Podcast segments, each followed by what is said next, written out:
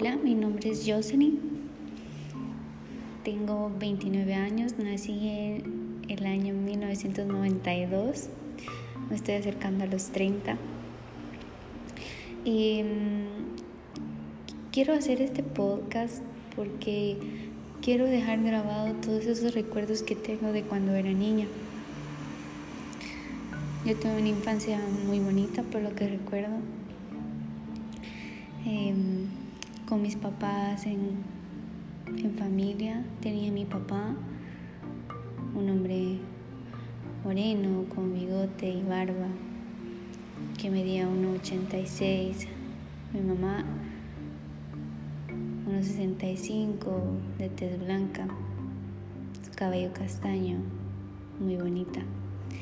Es mi mamá, ya lo sé, pero, pero no solo lo digo yo, lo dice mucha gente. Vine a este mundo y mi mamá me cuenta la historia de cuando nací y yo creo que es muy muy recurrente eso de que los papás tengan esa bonita costumbre de contarnos cómo venimos al mundo. No sé si pasa en todos los casos, pero creo que debe de ser así.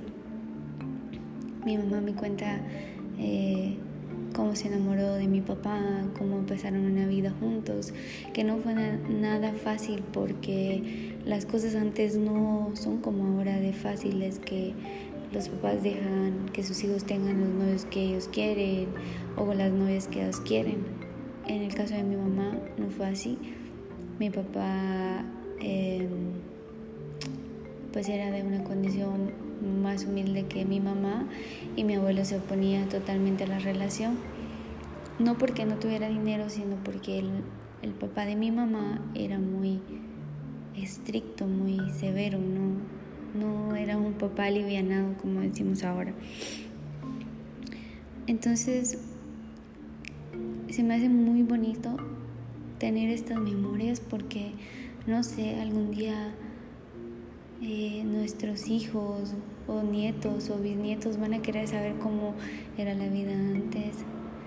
Yo eh, nací en la capital del país donde soy y no quiero decir de qué país soy, solo quiero que ustedes si algún día me escuchan adivinen por, por tal vez las cosas que voy a decir o por mi acento, no sé.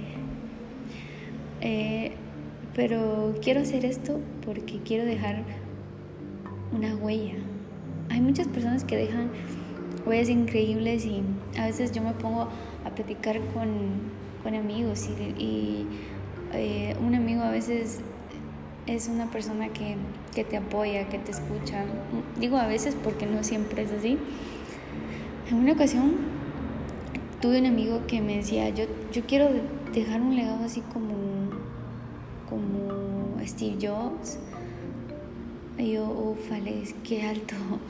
No, estoy diciendo que no, no se pueda lograr, claro, todo lo podemos lograr, pero lo que sí digo es que cualquier huella cuenta, cualquiera, cualquiera, así como eh, podemos dejar un árbol sembrado en la esquina del barrio donde vivimos y las personas van a saber que si nosotros lo cuidamos y lo sembramos y todo, este, ese árbol un día representará esa semilla que nosotros sembramos y que nosotros cuidamos y por la que la gente nos va a recordar. Eh, yo le cuestionaba a este amigo le decía, pero qué tan importante es que toda la gente nos conozca. Yo creo que con que un pequeño universo nos conozca eh, es suficiente con, con pequeño grupo de personas que sepa quiénes fuimos y que, que importamos en esta vida, por ejemplo, eh, podemos irnos felices, pienso, o sea, es mi punto de vista, pero, pero no todo es así no todos pensamos de la misma manera y es algo muy bonito porque yo me he topado con personas que piensan de una manera tan distinta y me llama mucho la atención. Aunque a veces no estoy de acuerdo con lo que ellos piensen, con lo que ellos digan, me encanta escuchar el punto de vista que ellos tienen, la manera de ver la vida. Es increíble cómo podemos ver que existen miles de maneras de ver la vida.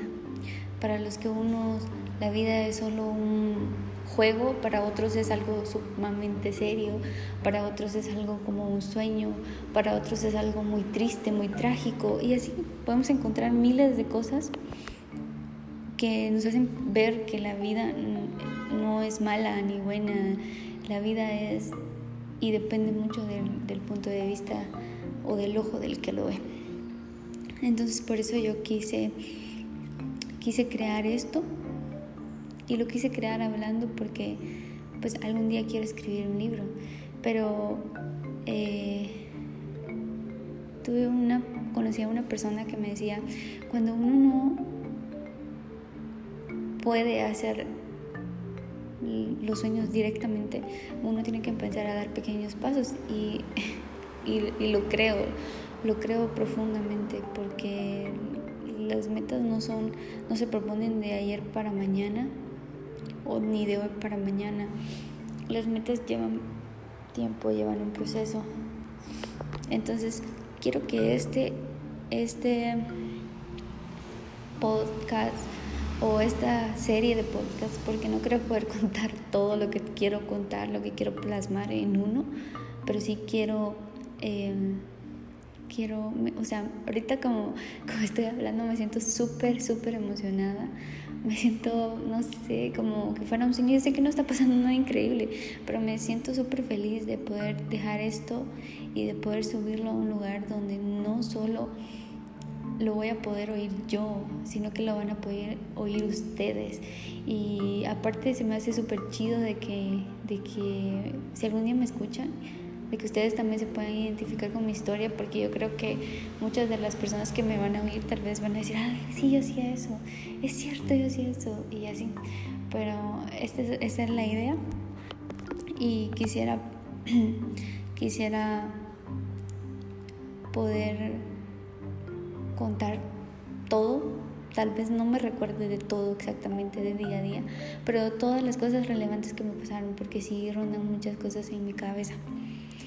Entonces quiero empezar a contarles sobre mi vida. No sé si les va a sonar aburrido. Para mí no es aburrido, porque para mí mi niñez fue súper interesante. Pero les quiero contar de lo que yo recuerdo, no de lo que mi mamá me contó sino de mis recuerdos. Entonces ahorita cuando estoy pensando y recuerdo, se me vienen muchas imágenes a la, a la mente y no sé, me siento un poco nostálgica porque esos tiempos jamás van a volver, jamás. Y fui tan feliz y como, como lo leemos en muchos lados, ¿verdad? Éramos tan felices y no lo sabíamos y es cierto.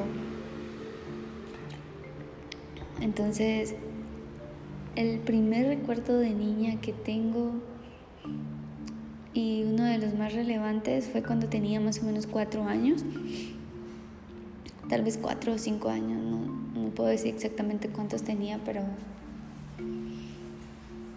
por ahí. Entonces me recuerdo de cuando empecé a copiar letras.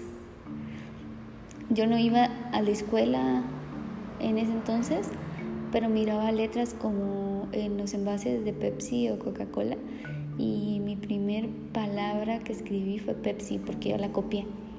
Yo quería escribir esa palabra, yo quería replicar lo que había en ese bote entonces yo puse a Pepsi. Y esa carta que supuestamente en mi niñez, en mi inocencia, yo escribí, se la mandé a una tía que vivía en los Estados Unidos. Y me recuerdo que que era así como que yo me sentía súper feliz porque había escrito mi primera palabra. Obviamente yo había estado practicando mucho tiempo, pero el hecho de que iba para alguien que yo quería lo hacía especial. En ese entonces mi papá y mi mamá me tenían a mí y también estaba mi hermano, con el que me llevo tres años. Mi hermano era un poco peculiar, él él era bastante chillón y era como muy mimado por mi mamá. Entonces él, pues cuando llegó a mi casa yo nunca me recuerdo haber sentido como celos, como que me sentí triste porque había llegado. No, yo creo que yo siempre fui una, una niña independiente.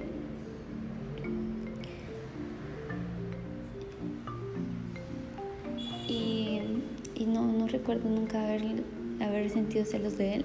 Lo que sí recuerdo es que lo molestaba muchísimo. Era como mi...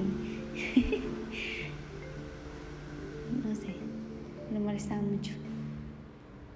Entonces, recuerdo que vivíamos en una casa que tenía tres, tres niveles. No era de nosotros, era de una madrina de mi mamá. Pero ella nos permitió vivir ahí, a cambio nosotros le cuidábamos la propiedad. Mi papá trabajaba, mi mamá no, ella nos cuidaba todo el día. Creo que parte de eso es que mi infancia fue excelente porque mi mamá siempre estuvo en casa, nunca trabajó. Entonces ella estaba siempre para nosotros. Em, ah, quiero contarles, yo ya sé que les dije que que no quería contar nada de lo que mi mamá me había dicho, pero esto es importante para que ustedes puedan comprender lo que yo pueda contar más adelante. Los primeros años de mi vida, eh, yo me crié con mi abuela eh, paterna.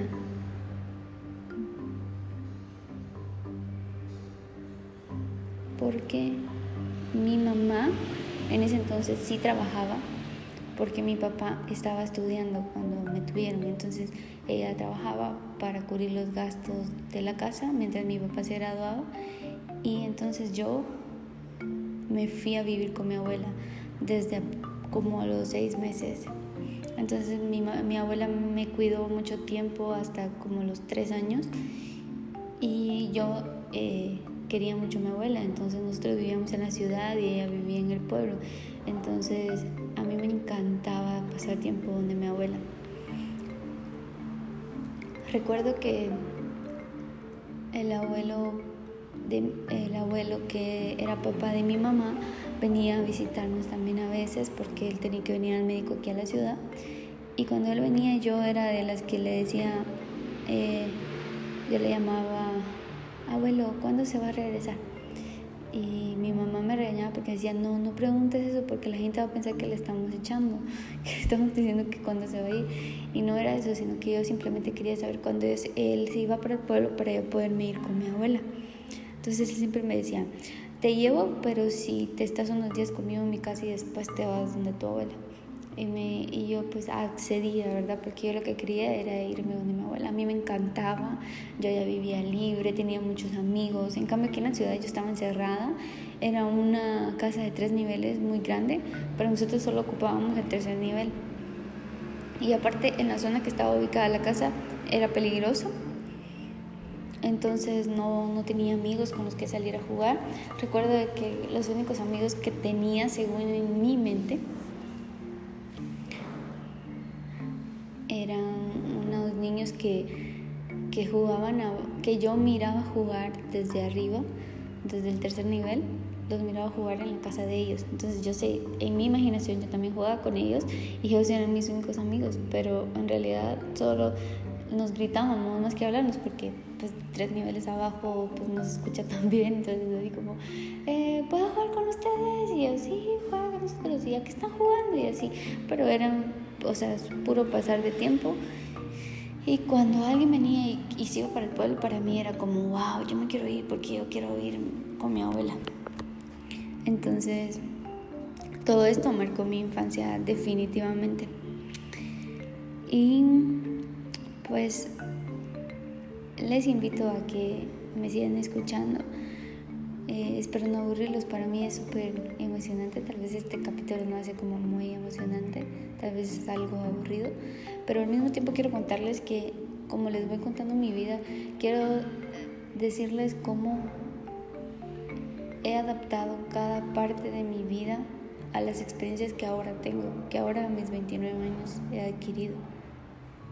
Entonces, quiero que me sigan escuchando para que para que juntos podamos aprender.